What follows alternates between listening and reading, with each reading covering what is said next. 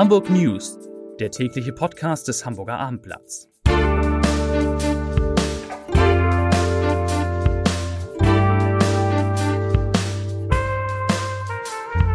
Moin moin, hallo und herzlich willkommen zum täglichen News Podcast des Hamburger Abendblatts. Mein Name ist Matthias Iken und ich werde in den nächsten 15 Minuten drei Fragen auf den Grund gehen.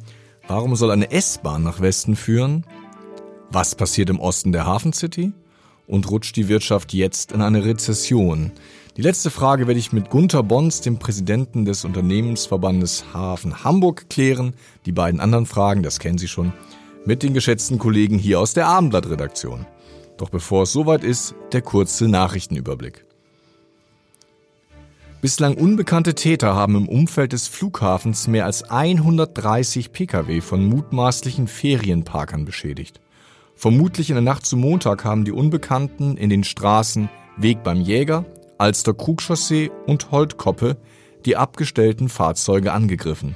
Sie ließen Luft aus den Reifen, verkratzten den Lack und zerstachen Reifen. Das Hamburger Alstervergnügen, das traditionelle Sommerfest, ist vermutlich Geschichte.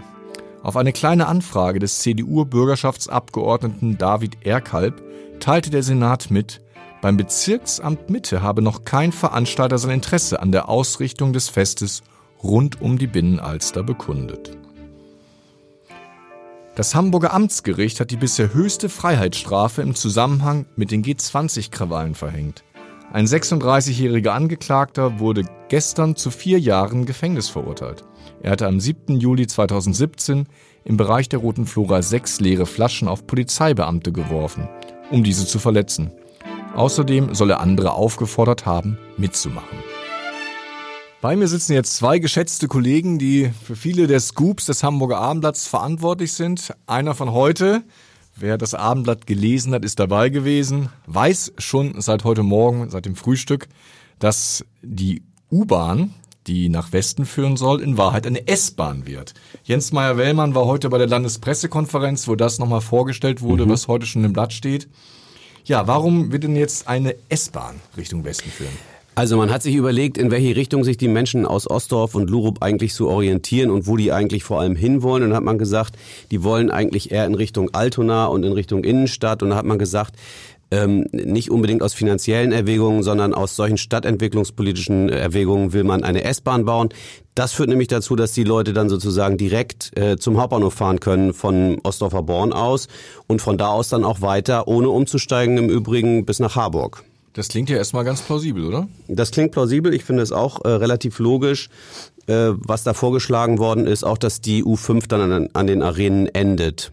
Es gibt allerdings natürlich ein paar Kinken, und zwar äh, was die Finanzierung angeht. Da bin ich nicht ganz so sicher, ob das alles schon in trockenen Tüchern ist. Wie teuer soll die S-Bahn werden? Das sagt keiner heutzutage. Die einzige Zahl, die der Bürgermeister heute zum ersten Mal genannt hat, ist die zu den Kosten der U5 im Osten diese, äh, dieser Abschnitt äh, zwischen äh, Bramfeld und City Nord von 5,8 Kilometern soll 1,8 Milliarden kosten. Also wenn man das mal hochrechnen würde auf die Gesamtstrecke der U5, dann kommt man auf fast 8 Milliarden. Also 1,8 äh, Milliarden für so ein kleines Stück, das ist schon eine Menge Geld. Und da, wenn man dann die S-Bahn noch dazu rechnet, dann sieht man, was das für ein Jahrhundertprojekt ist.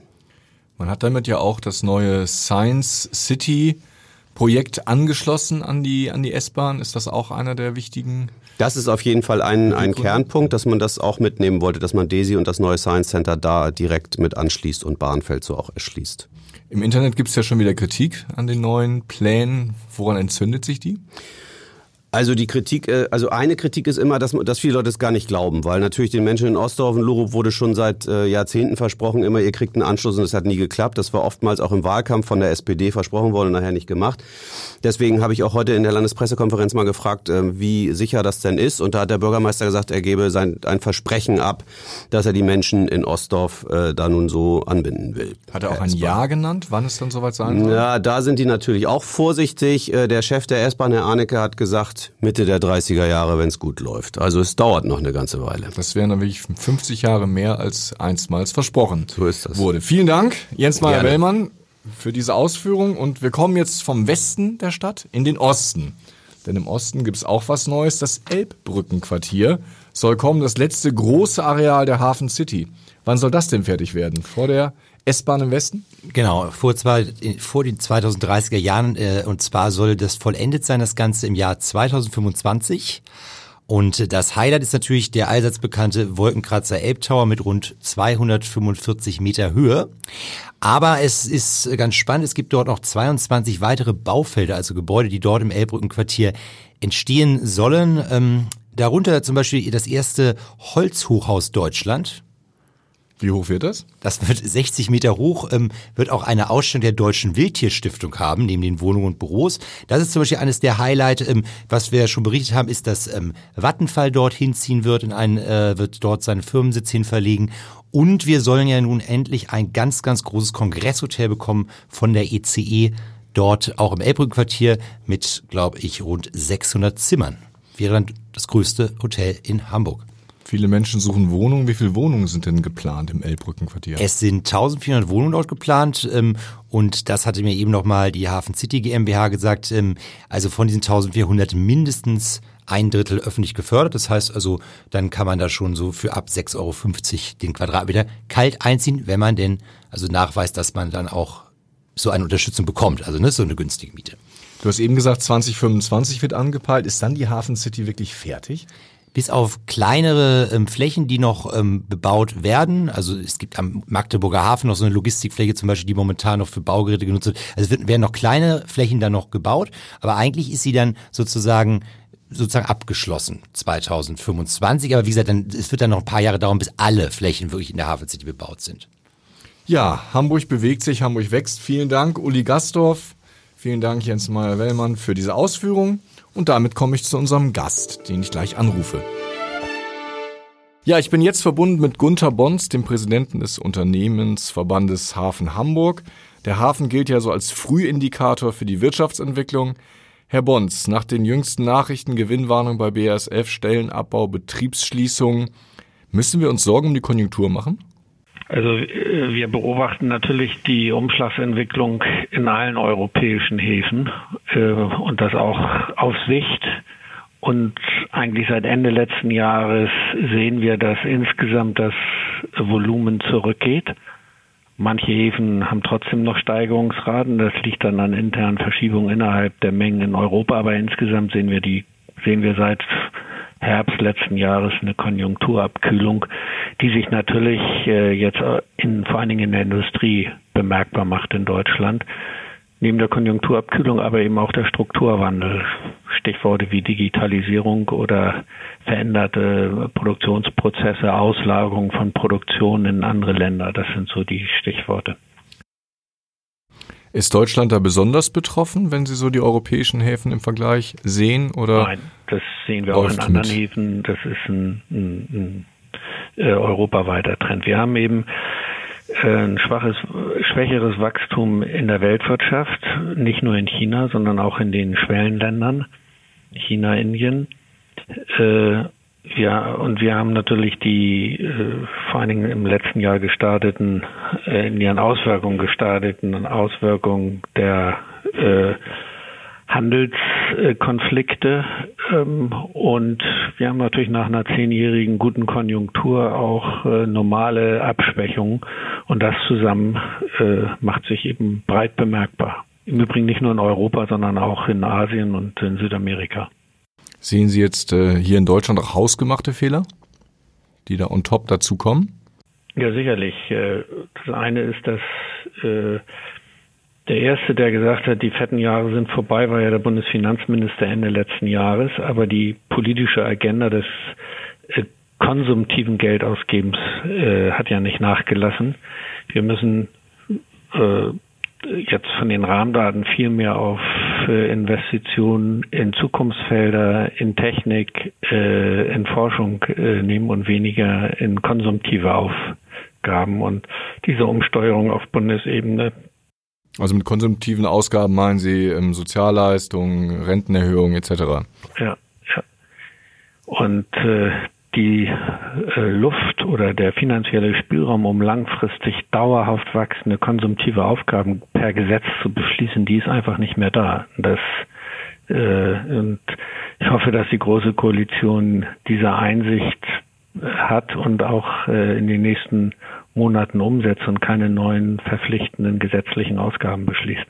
Sehen Sie einen Hoffnungsträger im Kabinett, weil besonders viel Wirtschaftskompetenz sehen wir ja nicht im Kabinett vertreten. Also ich hatte ja schon den äh, Bundesfinanzminister erwähnt, der äh, Ende letzten Jahres eigentlich die richtige Ansage gemacht hat. Sie muss eben jetzt auch vollzogen werden in den Haushaltsberatungen und äh, entscheidend wird sein, was das Bundeskabinett jetzt beschließt im Haushalt und was der Bundestag dann Ende diesen Jahres äh, haushaltspolitisch beschließt. Wissen Sie eigentlich, wer die größte wirtschaftliche Expertise im Lebenslauf mitbringt im Bundeskabinett? Schwere Frage. Das, das ist wirtschaftliche Expertise, da müsste ich lange nachdenken. Wir haben es verglichen, Frau Karliczek liegt vorne, weil sie mal mehrere Jahre ein Hotel im Teutoburger Wald geleitet hat. Ja, da wäre ich jetzt nicht drauf gekommen. Ganz offen. Das Aber, ist äh, äh, auch eine extrem schwere Frage, gebe ich zu. Ja, aber es gibt dann noch einen Staatssekretär Nussbaum im Wirtschaftsministerium, der auch eine wirtschaftspolitische Expertise hat. Ja, wir haben eher bei den Ministern geschaut. Ministern, ach so, ja. ja. In der Ministerriege. Ja, ja. Was macht uns denn oder was macht Ihnen denn so ein bisschen Mut auch nicht, dass wir jetzt äh, in eine tiefe Depression verfallen, eine Krise herbeireden, die vielleicht noch gar nicht so schwer ist? Also die ähm, gut ist, dass jetzt erkannt worden ist, äh, wir haben ja zwei Entwicklungen. Einmal äh, die Konjunkturabschwächung, das sagt ja selbst das Bundeswirtschaftsministerium. Die reden ja äh, deutlich von Spuren der konjunkturellen Abschwächung. Ähm, aber daneben der Strukturwandel, das äh, Unternehmen äh, Reform und da leider auch damit verbunden Abbau von Mitarbeitern ankündigen, ist insofern Anlass zur Hoffnung, dass die äh, strukturellen Probleme, Stichwort Digitalisierung, Automatisierung, angegangen werden, um eben im internationalen Wettbewerb äh, bestehen zu können. Und äh, bei der Digitalisierung haben wir, würde ich nicht sagen, flächendeckend, wie es so geschrieben wird, einen Rückstand, aber wir müssen in vielen Segmenten doch, äh, ähm, um weiter vorne zu sein, uns noch stärker an, anstrengen. Und das passiert gerade. Ähm, andererseits sind natürlich Sondereffekte wie Bayer ähm, äh, natürlich zu verkraften, das ist klar. Aber insgesamt habe ich schon die, die, die Hoffnung, dass durch das jetzige Umsteuern wieder für zukünftiges Wachstum gesorgt wird. Das ist immer ein Auf und Ab. Die fetten Jahre sind vorbei, aber die anderen Jahre können trotzdem noch ganz gut werden. Dankeschön an Gunther Bons, danke in den Hafen und Ihnen noch einen schönen Tag. Vielen Dank. Ich möchte Sie aber nicht in den Abend entlassen, ohne einen Leserbrief vorzulesen, eine Leserin zu Wort kommen zu lassen, die sich um die wiederauffüllbaren Becher gekümmert hat. Charlotte Althammer schreibt, der vermeintliche Ökovorteil der Polypropylenbecher wäscht sich schnell ab, wenn es ans Reinigen geht. Denn gespült werden die Recups in Gastronomiespülmaschinen, die mit Starkstrom betrieben werden, damit in kürzester Zeit Geschirr wieder sauber wird. Dabei verbrauchen diese Geräte so viel Strom, dass sie im Falle der Mehrwegbecher den Nutzen zunichte machen, der durch die Einsparung der Pappbecher entsteht. Fazit, nützt wenig, fühlt sich aber gut an. Das schreibt Charlotte Althammer. Ich wünsche Ihnen einen schönen Abend, der sich hoffentlich auch gut anfühlt. Tschüss und bis morgen.